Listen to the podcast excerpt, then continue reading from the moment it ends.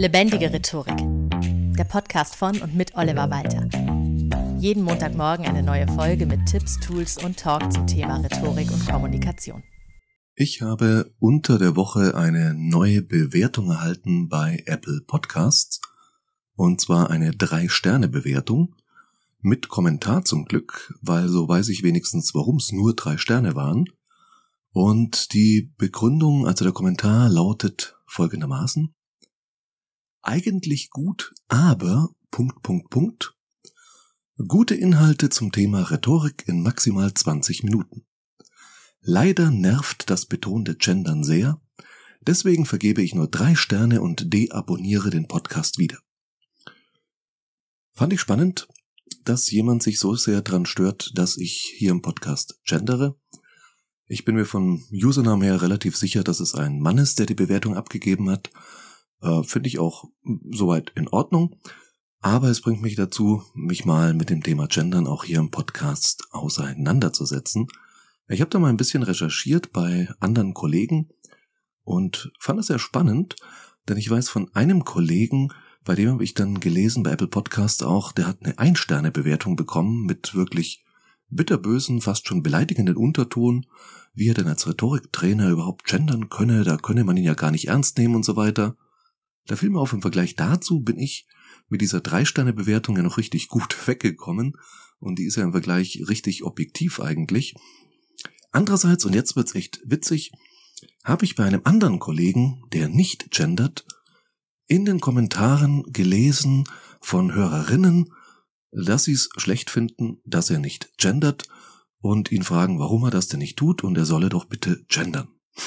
Das heißt, egal wie du es machst, du wirst gefühlt die Hälfte der Menschen gegen dich aufbringen, ob du genderst oder nicht. Und deswegen heute eine Folge zum Thema Gendern, warum ich gendere, warum ich dennoch finde, dass niemand zum Gendern gezwungen oder erzogen werden sollte und drei Thesen oder Gedanken zum Gendern, ganz abseits der oft viel zu simplen Pro- und Kontradebatte. Denn ja, es gibt Argumente für das Gendern und ja, ich verstehe auch einige der Punkte, die gegen das Gendern angeführt werden.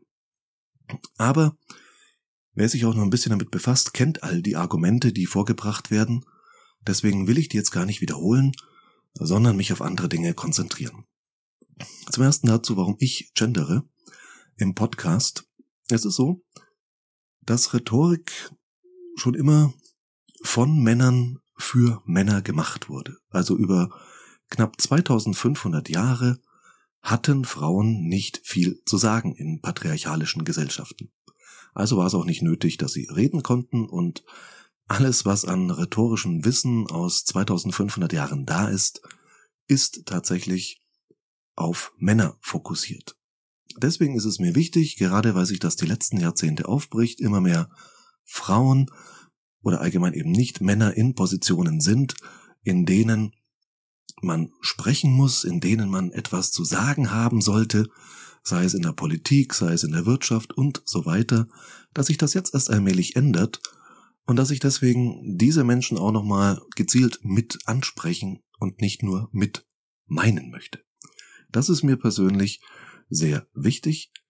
Trotzdem finde ich es ganz entscheidend, niemanden zum Gendern zwingen oder bekehren zu wollen. Das funktioniert nie. Mit Verboten oder Geboten kommt man da allgemein nicht weit. Ich finde es wichtig, dass man selbst das, was man für richtig hält, vorlebt und deswegen lieber Vorbild für andere ist, als dass man versucht, andere umzuerziehen. Das mal so ganz grob meine Vorbemerkung, warum ich gendere. Ein bisschen davon kommt in den drei Gedanken auch noch zusätzlich vor. Lass uns mal die drei Gedanken angehen, die ich zum Gendern einfach mal so mit reinbringen möchte in diese teilweise doch völlig unnötig aufgereizte Debatte. Erstens. Es gibt sehr viele Argumente, wie schon gesagt, die für und gegen das Gendern vorgebracht werden. Aber, ganz ehrlich, auch wenn viele dieser Argumente sehr gut aufbereitet sind, sind sie eigentlich, naja, nicht egal, aber irgendwie doch. Denn ob sich Gendern durchsetzen wird oder nicht, ob in 30 Jahren es völlig normal ist zu gendern und wir uns fragen, wie das früher denn bitte ohne überhaupt ging, oder ob wir rückblickend drüber lachen, dass da früher sowas Seltsames überhaupt versucht wurde. Es wird sich nicht über Argumente entscheiden, sondern unsere Sprache lebt und wir alle als Sprachgemeinschaft werden entscheiden, wie die Sache ausgeht. Je mehr Menschen gendern, desto mehr wird es sich verfestigen und normal werden, und wenn nur wenige Menschen gendern, dann wird es irgendwann wieder verschwinden. So funktioniert Sprache, auch der Duden ist nur deskriptiv, das heißt, er notiert das auf, was gesprochen wird.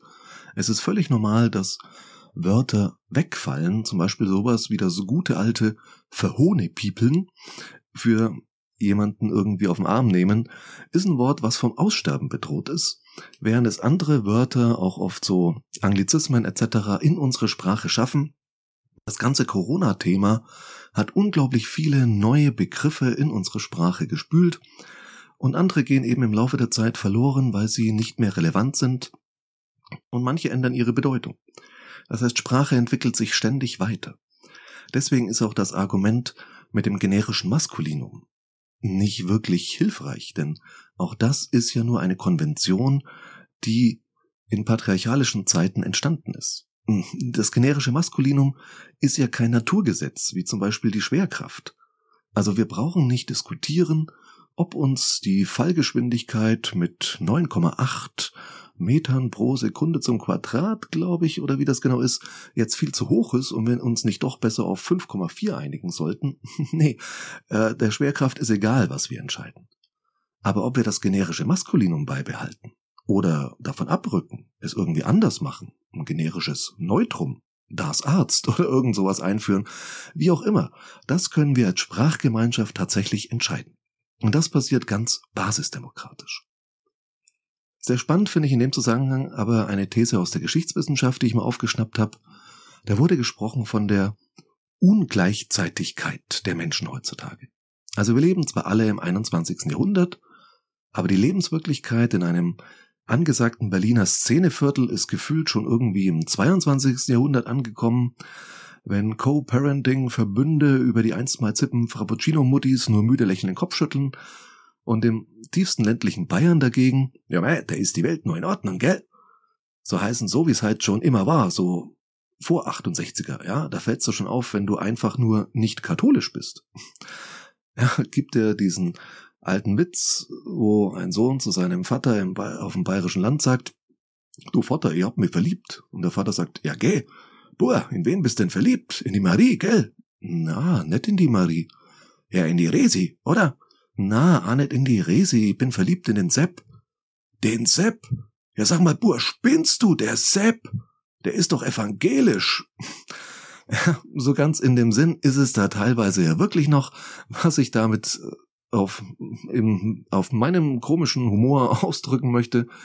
Es gibt einfach Gegenden, da gibt's diese Frage überhaupt nicht. Da ist die Genderfrage einfach tatsächlich überhaupt nicht relevant.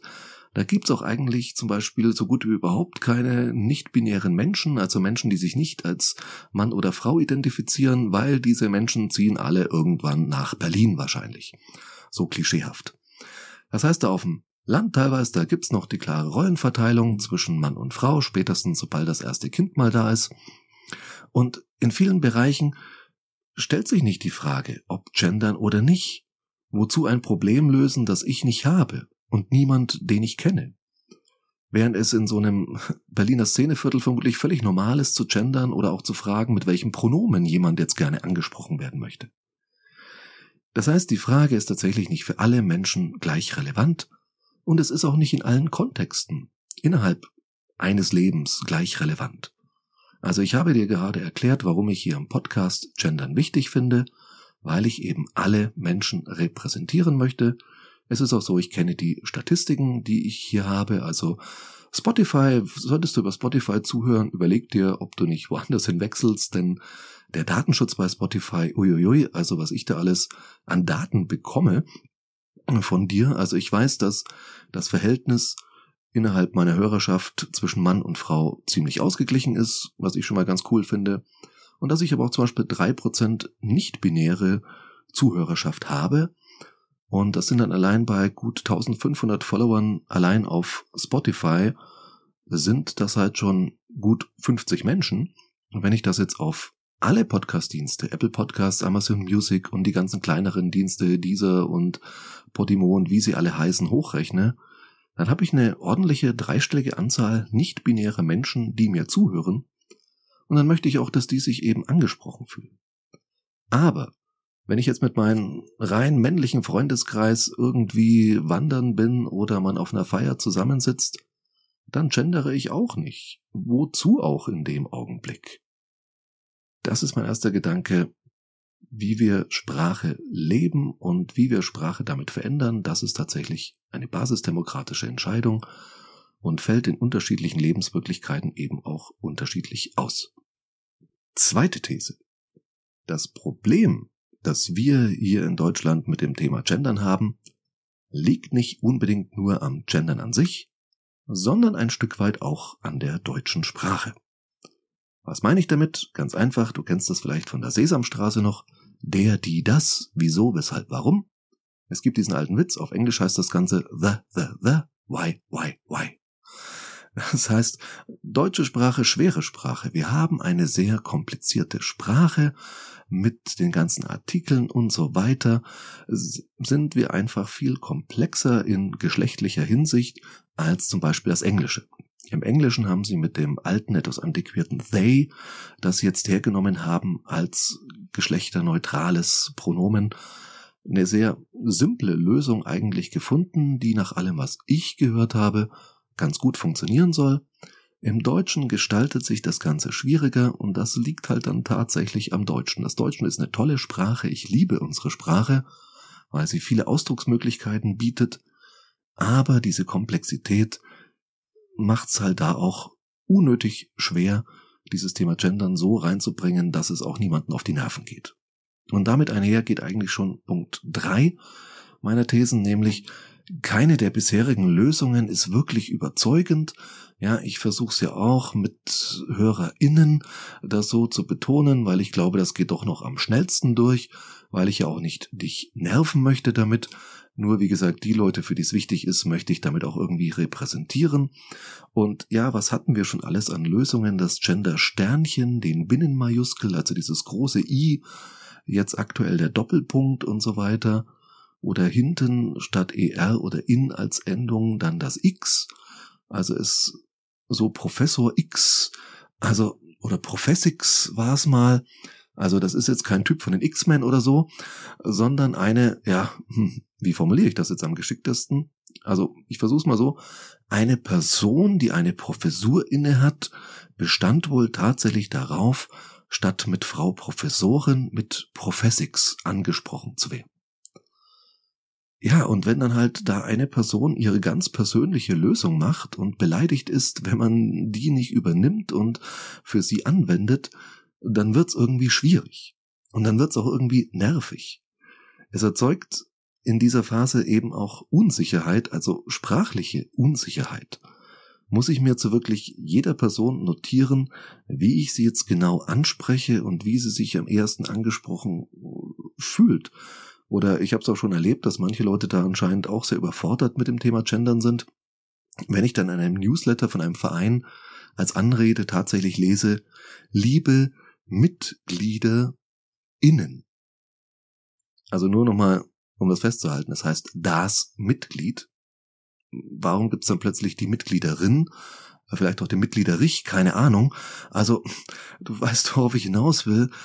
Das ist wirklich sehr schwierig, es ist sehr nervig, es sind so Insellösungen und man hat so das Gefühl, dass es jedes Jahr oder jede Saison eine neue Lösung gibt, wie man jetzt optimal gendert. Und dann gibt's Leute, die anderen Menschen, die schon versuchen zu gendern, erklären, warum sie jetzt nicht richtig gegendert haben und dass sie das doch gefälligst richtig machen sollen. Und dann denke ich mir, Bezug nehmend auf These 1, solange wir als Sprachgemeinschaft keine für alle passende Lösung gefunden haben, die die Mehrheit der Sprachgemeinschaft mitträgt, kann ich doch niemanden erzählen, wie er richtig gendert. Sondern es ist doch erstmal cool, dass jemand es grundsätzlich versucht, für sich eine Lösung zu finden. Ob die sich dann durchsetzt oder nicht oder praktikabel ist oder nicht, das ist ja wieder was anderes. Aber auch ein wichtiger Punkt, nur weil wir noch keine wirklich überzeugende und für alle gültige funktionierende Lösung haben, heißt es ja nicht, dass wir kein Problem haben, das es zu lösen gilt.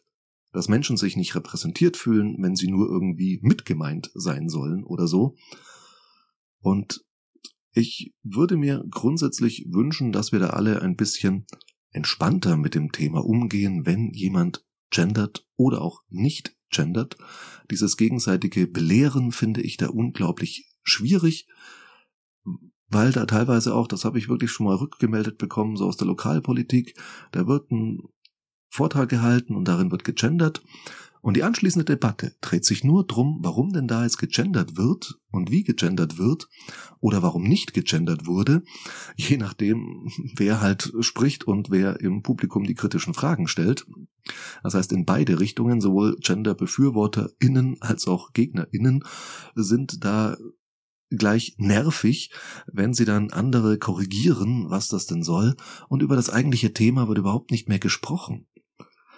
Das finde ich unglaublich schwierig. Aber ja, es ist alles chaotisch, weil eben alles so irgendwie im Werden und im Entstehen ist. Und deswegen ist es mir eben ganz wichtig, darauf hinzuweisen, dass ich persönlich hier im Podcast gendere, weil ich es wichtig finde, Menschen nicht männlicher Natur, also hauptsächlich Frauen, aber auch die nicht-binären, die ich gerade erwähnt habe, anzusprechen ohne deswegen hoffentlich die anderen zu verschrecken. Deswegen versuche ich so dezent als möglich zu machen und bilde mir ein, dass ich das meistens ganz passabel hinbekomme. Manchmal bin ich auch nicht hundertprozentig zufrieden, aber ich gebe mein Bestes. Und wie gesagt, trotzdem sollte niemand zum Gendern gezwungen werden, genauso wenig sollte niemand vorgeschrieben werden, nicht zu gendern, mit Verweis auf die Grammatik, denn Grammatik ist etwas, was lebt und sich entwickelt. Das sind so die wichtigen Punkte, die ich in dieser ganzen Gender-Diskussion mal abseits der einzelnen Argumente so ein bisschen einbringen wollte. Ich persönlich finde nicht eigentlich diesen Prozess, ob wir in der Sprache gendern oder nicht zukünftig, aus rhetorischer Sicht unglaublich spannend, weil wir sozusagen dabei zusehen und uns als Teil der Sprachgemeinschaft mit einbringen können, wie sich das Ganze zukünftig entwickeln wird. Und das ist eigentlich was unglaublich Tolles zu sehen, wie die Sprache hier lebt und wie wir basisdemokratisch alle zusammen irgendwie entscheiden werden, wie das Ganze ausgeht. Das heißt natürlich auch, ich bleibe Optimist und hoffe wirklich, dass wir in 20, 30 Jahren diese Debatte nicht mehr führen, sondern dann eine Lösung in die eine oder andere Richtung endlich haben. So, diese Folge habe ich jetzt, nachdem die Bewertung unter der Woche kam, noch Sonntagabend um 23 Uhr für dich aufgenommen, weil es mir einfach wichtig war, das Thema jetzt noch aufzugreifen. Wenn du Gedanken zum Thema Gendern hast, die du mit mir teilen möchtest, gerne per Mail an feedback at rhetorikpodcast.de. Hausaufgabe der Woche, wenn es dir zu dem Thema geben kann. Reflektiere für dich mal deine Haltung und wie konsequent du sie durchziehst im Alltag oder auch nicht. Und ansonsten bleibt mir eigentlich nur noch zu sagen, vielen Dank fürs Zuhören und bis zum nächsten Mal. Das war Lebendige Rhetorik, der Podcast von und mit Oliver Walter. Jeden Montagmorgen eine neue Folge mit Tipps, Tools und Talk zum Thema Rhetorik und Kommunikation.